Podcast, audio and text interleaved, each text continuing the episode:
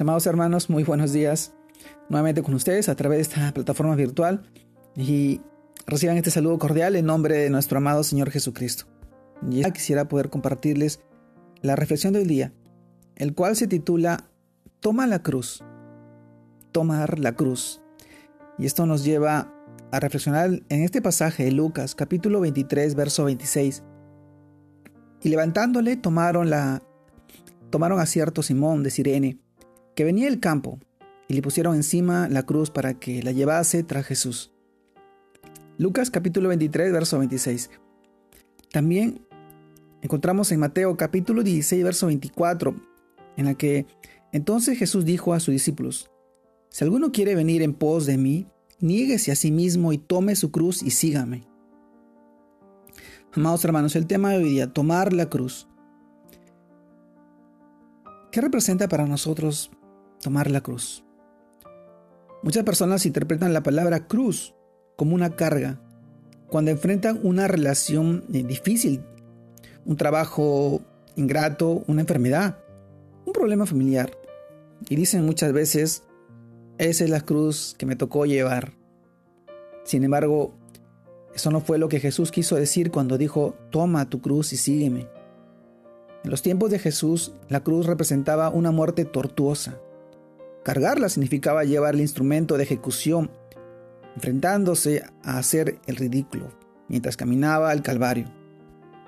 Por eso para Simón de Sirene no fue fácil, pues también se expuso a la burla y al vituperio del público que también lo miraba, de que fue obligado por los soldados romanos a llevar la cruz.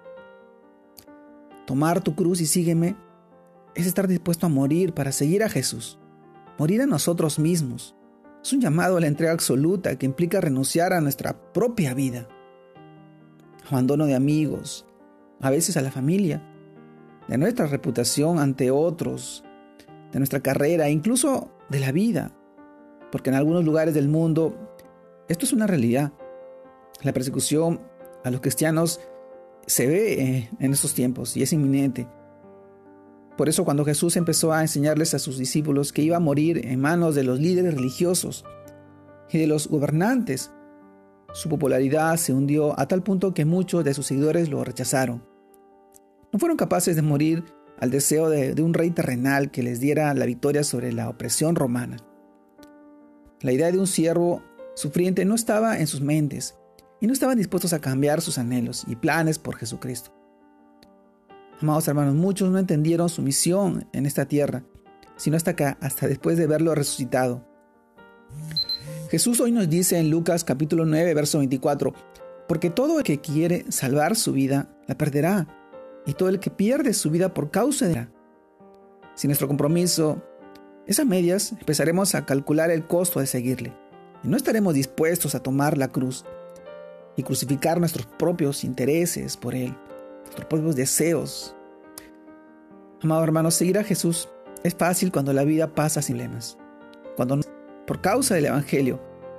Por eso nuestro verdadero compromiso se pone a prueba en las dificultades, porque estas nos traen sufrimiento y pérdida. La pregunta sería, ¿estás dispuesto a tomar la cruz? Empecemos entonces con el compromiso de amar a Dios.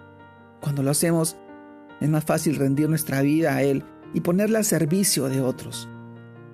Amado hermano, tomar la cruz implica mucha responsabilidad. Es una decisión. Seguir a Jesús. Seguirlo porque Él nos amó y nos ama y quiere lo mejor para ti, para tu vida y para la vida de todos. Tomar la cruz es una muerte a la vida pasada, a una vida antigua, a una vida pecaminosa que nos separaba de Dios. Tomar la cruz y morir a nuestra carne es estar en su presencia y saber que Él nos va a restaurar y nos va a dar una nueva vida, un nuevo motivo, una razón de ser, un propósito, la cual tú, tú hoy día tienes que entenderlo y verlo con claridad. Él quiere bendecir tu vida y tu familia. Y las bendiciones van más allá de esta vida, esta vida terrenal.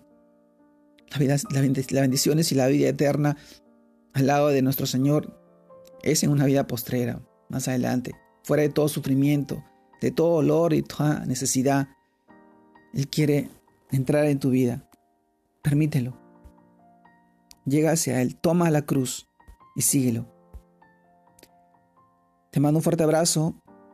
Dios te guarde y te bendiga en este nuevo domingo familiar, en este nuevo también para mañana, inicio de semana, y que siga siendo de mucha bendición y creciendo para el Señor, honrándolo, glorificándolo y también ayudando y bendiciendo a tu familia. Dios te guarde y te bendiga. Saludos a todos mis hermanos.